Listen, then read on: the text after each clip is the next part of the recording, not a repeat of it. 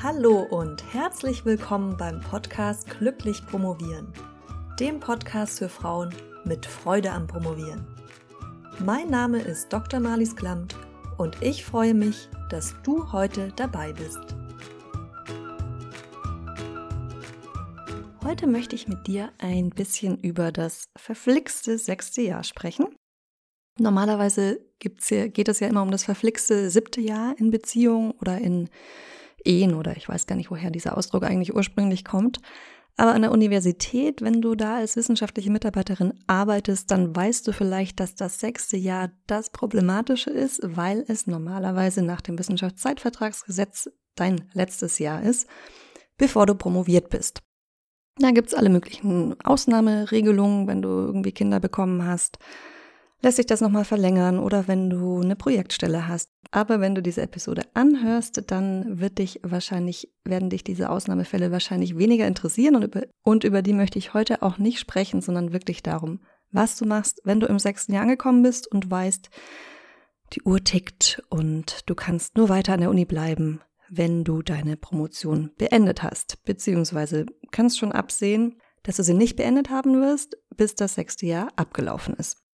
Jetzt hast du natürlich die Möglichkeit, dich zu bewerben. Das habe ich gemacht, als es bei mir soweit war. Ich habe relativ spät mit meiner Promotion angefangen. Da habe ich schon ein paar Jahre als wissenschaftliche Mitarbeiterin gearbeitet, einfach weil ich so ein bisschen in das Unisystem reingerutscht bin oder da geblieben wäre vielleicht genauer zu sagen und eigentlich gar nie vorhatte, ja, an der Uni zu arbeiten, geschweige denn zu promovieren. Das heißt, ich habe mir da so ein paar Jahre Zeit genommen, zu überlegen, ob ich das wirklich will oder nicht. Und damit bin ich dann aber auch hinten raus relativ ähm, mal schnell, würde ich jetzt nicht mal sagen, aber bin ich an die, an die Sechsjahresgrenze geraten. Ich habe mich dann beworben, angefangen zu bewerben. Ich hatte auch eine Idee, wo ich beruflich hin will, und zwar nicht unbedingt an der, an der Universität bleiben, zumindest nicht in dem gleichen wissenschaftlichen Feld oder im wissenschaftlichen Kontext überhaupt und habe dann einfach mal nach Stellen gesucht und mich darauf beworben, als ich dann in meinem sechsten Jahr angekommen bin. Das ist natürlich immer eine Möglichkeit, dass du das machen kannst und je nachdem, in welchem Fall, in welchem Feld du arbeitest, ist das dann mehr oder weniger erfolgsversprechend, beziehungsweise je mehr oder weniger Erfahrung, praktische Erfahrung du auch schon in dem Feld mitbringst, in das du dich rein bewerben willst.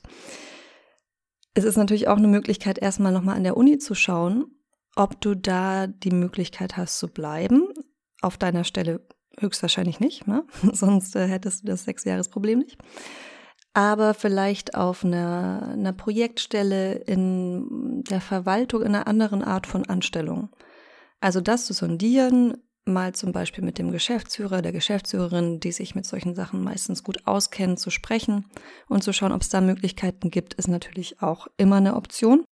Und last but not least bist du ja auch abgesichert dadurch, dass du Arbeitslosengeld bekommst, weil du ja an der Uni gearbeitet hast. Wenn du jetzt relativ lange Pause hattest und jetzt gerade erst wieder angefangen hast und dadurch deine sechs Jahre aufgefüllt hast, ist das nochmal ein anderer Fall. Aber nehmen wir mal an, du hast kontinuierlich die letzten Jahre gearbeitet, dann hast du dir Anspruch auf Arbeitslosengeld erarbeitet und bist auf jeden Fall erstmal abgesichert und musst dir da gar nicht so viele Sorgen machen. Bei mir war das auch so, dass ich am Ende trotz dem Bewer der Bewerbung, die ich geschrieben habe, was jetzt nicht super viele waren, aber ein paar, Handvoll, dass das nicht geklappt hat und ich am Ende Arbeitslosengeld beziehen musste. Du hörst schon an meiner Wortwahl musste. Ich habe mich da ziemlich davor gescheut. Einfach auch, weil das relativ immer noch, finde ich, stigmatisiert ist, irgendwie Arbeitslosengeld zu beziehen und das nicht zu meinem Selbstbild gepasst hat und ich dachte, oh Gott, und dann werde ich mich total schlimm fühlen, ähm, wenn ich dann darauf angewiesen bin, das Geld, ich habe ja jahrelang eingezahlt, so war es ja nicht, ne? In die, in die Arbeitslosenversicherung ja, ist es ja im Prinzip. Und am Ende war es aber so, dass das eine richtig gute Zeit war. Ich habe auch ziemlich schnell dann was Neues gefunden, sonst wäre es vielleicht auch was anderes gewesen. Und ich war schon ziemlich am Ende meiner Doktorarbeit. Na, das ist auch nochmal sicher was anderes, wenn du weißt, du brauchst noch zwei Jahre. Bei mir ging es wirklich um Monate. Und ich habe dann parallel mich beworben und an und die Doktorarbeit fertig geschrieben. Und das war am Ende eine richtig gute Zeit. Ich habe mich total entlastet gefühlt, weil ich mal nicht mehr diese Doppelbelastung hatte oder dreifach, vierfach Belastung. Gibt ja immer noch mehrere Baustellen. Also ich hatte nicht mehr die Doktorarbeit plus die Stelle an der Uni plus die Bewerbung, sondern habe das dann auf Doktorarbeit und Bewerbung reduziert. Und ja, also von dem her ist jetzt nicht so, dass ich, dass ich sage, mach's auf jeden Fall so und such, such gar nicht erst nach einem neuen Job. Nein, aber hab auch nicht so Angst davor. es muss nicht unbedingt eine schlechte, schlechte Zeit sein. Denk einfach daran, dass du bestimmte Dinge befolgen musst. Ich glaube, es sind drei Monate vorher, die man sich melden muss, bevor der Vertrag ausläuft, bei der Arbeitsagentur, damit die schon mal Bescheid wissen. Und ja, erkundige dich da, was die Regelungen sind, plan das entsprechend ein. Aber wenn es dann wirklich so weit kommt und gerade wenn du eh schon fast fertig bist, dann würde ich mir jetzt auch nicht so einen Kopf machen und schon gar nicht so, wie das bei mir war, wirklich da sich irgendwie dafür schämen oder denken, nee, ich will aber allen beweisen, dass ich gut genug bin, einen Job zu finden oder was auch immer, Schwachsinn. Ne? Also es muss, muss nicht die beste Lösung sein, direkt ins nächste Arbeitsverhältnis zu gehen. Und noch eine dritte Möglichkeit, die ich dir präsentieren möchte, sind Abschlussstipendien. Abschlussstipendien. Und zwar sind das Stipendien, die für die Endphase der Promotion gedacht sind, also wirklich für das letzte Zusammenschreiben. Da kannst du einfach mal schauen, ob es in deinem Feld was gibt, wo du dich bewerben kannst und das dann auch frühzeitig, weil oft gibt es ja Bewerbungsfristen bei Stipendien, entsprechend planen und dich da bewerben. Und insgesamt möchte ich dir raten, dass du immer schaust, dass du eine gute Balance findest zwischen dem, was du zeitlich an und auch an deiner Energie investierst in Bewerbung, egal ob es nun für Be Jobbewerbung ist oder aber für Stipendienbewerbungen, weil beides frisst eine Menge Zeit, frisst eine Menge Energie und dem, was du an Output erwartest, also die Chancen, die du dir ausrechnest, dass es klappt. Das kannst du wahrscheinlich besser einschätzen als ich, wenn du jetzt zum Beispiel einen Beruf hast, in dem es einen total großen Bedarf gibt und du hast Berufserfahrung und weißt, du schickst zwei Bewerbungen raus und dann hast du eine Stelle dann ist das sicher eine andere Situation, als dich irgendwie in einem Feld zu bewerben, wo du noch nie gearbeitet hast, was total hart umkämpft ist, ja, weil du da viel mehr Bewerbungen rausschicken werden musst, um überhaupt vielleicht mal eingeladen zu werden. Und du dann dich irgendwann auch fragen willst, okay, wie, wie, wie viele Bewerbungen will ich schreiben, während ich eigentlich gerade versuche, die, die Dissertation zu Ende zu machen? Oder fokussiere ich mich lieber darauf und schaffe es vielleicht sogar noch innerhalb der sechs Jahre? Das ist ja so eine Entscheidung, eine Abwägungsfrage, bei der ich mir gut überlegen würde, wie du sie für dich beantwortest. Und was ich auch noch mit einbeziehen würde in diese Entscheidung, wie viel investiere ich in Bewerbung, ist, was du danach machen willst. Ob du sowieso das Feld wechseln willst, also raus aus der Uni willst, oder ob es eigentlich dein Plan ist, an der Uni zu bleiben und du jetzt nur irgendwie was brauchst, um diese Zeit zu überbrücken, um die Doktorarbeit fertig zu machen und dann aber vielleicht sogar schon die Stelle zugesagt bekommen hast oder sie auf dich warten, ja, wie auch immer, dann ist das auch nochmal eine andere Situation. Weil dann willst du ja im Prinzip nur überbrücken und dich nicht rausbewerben aus dem System. Du weißt, was ich meine.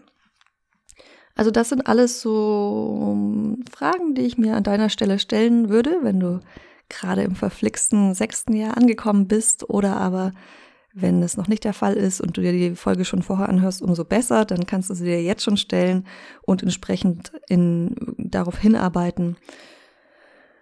Und ja, ansonsten hoffe ich, konnte ich dir ein bisschen die Angst nehmen, denn du bist abgesichert in Deutschland, das ist ja das Schöne, du bist, wir haben eine sehr gute soziale Absicherung, du wirst nicht irgendwie ohne Geld dastehen, sondern du wirst ein bisschen weniger bekommen als bisher.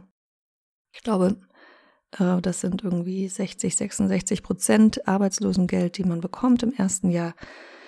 Aber ja, du wirst nicht auf der Straße stehen.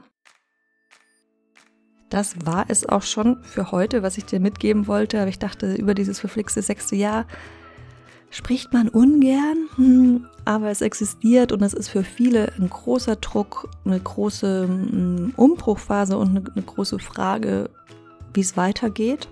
Deshalb wollte ich zumindest mal kurz darüber sprechen und dir so ein paar Impulse geben, damit du ja, überlegen kannst, wie du mit, deinem, mit deinem verflixten sechsten Jahr umgehst und wie du dich entsprechend aufstellst und positionierst. Wenn du jetzt denkst, dass du bei diesem Thema leider nicht weiterkommst und keine neutrale Perspektive von außen hättest, beziehungsweise jemanden, der dir hilft, deine Gedanken zu sortieren und die verschiedenen Möglichkeiten, die sich in deiner ganz speziellen Situation auftun, mit dir durchzugehen, dann schreib mich sehr gerne an, falls du dich für ein Coaching mit mir interessierst. Du findest alle Infos dazu inklusive meiner Preise unter promotionsheldin.de slash coaching und da hast du auch die Möglichkeit, dich für ein kostenloses 20-minütiges Vorgespräch mit mir anzumelden.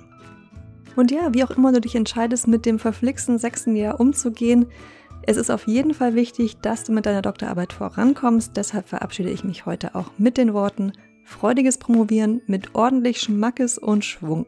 Wir hören uns wieder nächste Woche. Bis dahin alles Gute, deine Malis.